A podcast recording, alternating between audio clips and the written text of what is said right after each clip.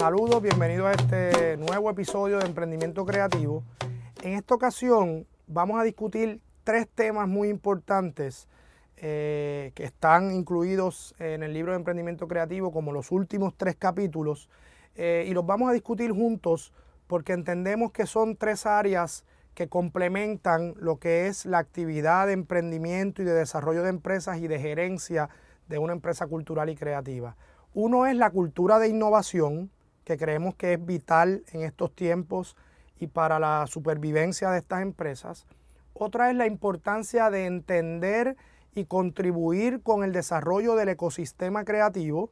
Y digo esto porque es muy importante que ya estamos hablando de algo que trasciende la operación individual y empieza a mirarse como algo mucho más amplio de ecosistema.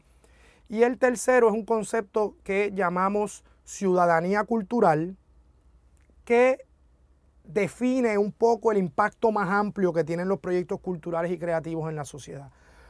Regresemos al tema de la innovación. La innovación es eh, más que una acción directa, es una cultura de trabajo en las empresas y el crecimiento y desarrollo del emprendimiento cultural y creativo requiere que se dé un entorno de innovación. Eh, a mí me gusta la, definición de innovación que se utiliza en el, en el libro del efecto Medici, que plantea que la innovación es igual a intersecciones. O sea, en la medida en que nosotros combinamos cosas que parecerían de naturaleza distinta, ahí tenemos un fenómeno de innovación. Y eh, de acuerdo al manual de Oslo de Naciones, eh, de, la, Organización de Estados eh, de Países Desarrollados, hay cuatro tipos de innovación principales. Podemos hacer innovación en productos, podemos hacer innovación en procesos, podemos hacer innovación en el mercadeo de la organización o empresa o podemos hacer eh, innovación en los procesos organizacionales. Así que muchas veces pensamos que innovación solamente es en el producto, pero no, también puede ser en esas otras vertientes. Y deberíamos estar innovando constantemente en cada una de ellas. Ahora, una innovación podría ser nueva para la empresa, podría ser nueva para la región o podría ser nueva para el mercado a nivel global. Eh, evidentemente las innovaciones que tienen mayor impacto económico son aquellas que se dan por primera vez en un mercado, pero eso no quita que al interior de las empresas nosotros estemos constantemente innovando en procesos, aunque sean nuevos exclusivamente para nosotros. Y, por eso es que llamo cultura de innovación más que el tema de generación de innovación en nuevos eh, productos o servicios, que eventualmente podría ser un efecto de esa nueva cultura de innovación. Pero la innovación requiere apoyo, institucional, apoyo de la empresa, apoyo de la organización. Muchas veces eh, tenemos que crear eh, ambientes de trabajo que faciliten la, innovación. Eh, sabemos que las estructuras de trabajo tradicionales por lo general no promueven esa creatividad y esa innovación. Los espacios físicos a veces en los que trabajamos también inciden en eso. Tenemos que crear también equipos multidisciplinarios para que esa mezcla de, de conocimientos, de saberes, y de intereses provoque esas intersecciones que generan innovación. Eh, otro tema también tiene que ver con las reglas, ¿verdad? Aquellas estructuras laborales donde hay muchas reglas y muchos reglamentos y muchos requerimientos a veces no fomentan la innovación. A veces hay que dejar que la gente también busque sus propias maneras de resolver los problemas. Luego de esto hay que crear procesos también de que la gente pueda expresarse y comunicar sus ideas para solucionar problemas que tiene la empresa. Pero más importante es el apoyo económico. No podemos promover innovación en las empresas si no tenemos el apoyo financiero para ejecutar esas ideas que se están proponiendo. Así que crear esa cultura de eh, innovación es importante en todo tipo de empresa. Nosotros todos operamos en, más allá de nuestra empresa individual, operamos en un ecosistema. Y esos ecosistemas dependen de los sectores creativos en los que estemos. Algunos estamos en el ecosistema de la producción audiovisual, otros estamos en el ecosistema del diseño industrial, otros estamos en el ecosistema de la moda, en el ecosistema del teatro, de la música. Y esto es, mírenlo como el pie. Mi responsabilidad no es tener un pedazo cada vez más grande del pie solamente. Mi responsabilidad también es que ese pie crezca. Y cuando digo el pie, digo el mercado. Así que nosotros tenemos que hacer actividades y acciones eh, y planificación y desarrollo de objetivos que también vayan a fortalecer el ecosistema en el cual trabajamos. ¿Y cómo podemos hacer esto? Mira, nosotros tenemos una responsabilidad muy grande con el capital humano. Muchas veces nosotros no tenemos empleados, trabajamos con contratación de personas que trabajan por cuenta propia y tenemos una responsabilidad con el desarrollo de esos talentos.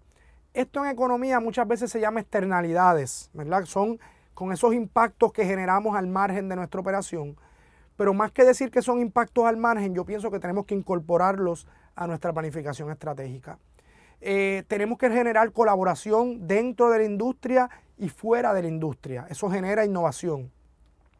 Tenemos que difundir la innovación que vamos generando, cómo compartimos nuestros aprendizajes, nuestros procesos con otras empresas, ¿no? Eh, esto es el concepto también de competencia, en vez de competencia, competencia, porque viene del tema de cooperación. Eh, y también el impacto que tenemos en el entorno geográfico donde operamos. Si miramos el lado de la demanda, tenemos que considerar también asegurarnos de que estamos impactando una demanda diversa, que estamos promoviendo participación y acceso en, en nuestro ofrecimiento. A veces un indicador importante para esto es traer nuevos clientes cada vez más. Uno puede tener un teatro lleno, pero si no traemos gente nueva al teatro, eventualmente ese éxito se puede, ver afectado porque no hay un relevo generacional y no estamos trayendo gente nueva. Así que, ¿cómo vamos buscando indicadores cada vez más eh, específicos de naturaleza cultural, de naturaleza social, que complementen la operación financiera de un emprendimiento? Si crecemos el mercado, crecemos nosotros con el mercado. Y fíjate que esto es salir de la mentalidad individual para pensar en una mentalidad de ecosistema, porque un ecosistema ¿verdad? Eh, supone un tema de interdependencia entre unos agentes que trabajan eh, de manera colaborativa. El último concepto que les mencionaba es el concepto de ciudadanía cultural. Al final nosotros no operamos en un vacío, operamos en un entorno eh, social, político, cultural, económico y ambiental. Y nosotros como emprendimiento tenemos una responsabilidad de adelantar unos procesos sociales, culturales y políticos de alguna manera. Y yo el tema de ciudadanía cultural lo estructuro a partir del compromiso. O sea, ¿cuál es el compromiso de, eh, del emprendimiento con cuatro áreas principales?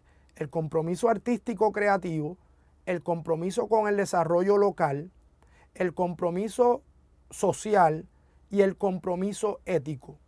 El compromiso creativo eh, está con nuestro proyecto, con nuestra misión creativa, con lo que queremos cambiar a través de nuestro trabajo creativo.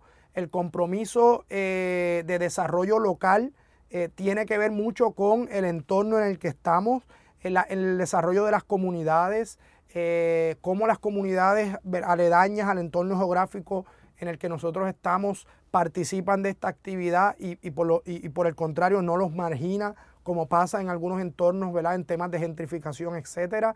El tema de compromiso social puede tener que ver con procesos eh, políticos, procesos de acceso, eh, procesos de crítica y de planteamientos sociales que están alrededor de un proyecto creativo.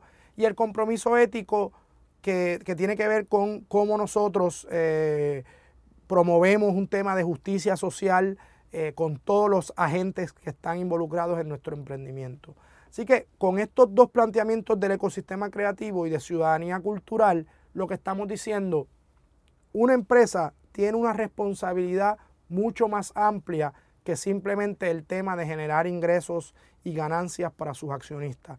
Por naturaleza, la actividad cultural y creativa considera estas cosas. Ahora lo que estamos haciendo es un poco dándole alguna estructura para comunicarlo y que nosotros no solamente eh, estemos conscientes de que lo hacemos y ya, sino que lo incorporemos en los procesos de planificación como objetivos específicos y como indicadores eh, de impacto y de éxito de nuestra gestión empresarial.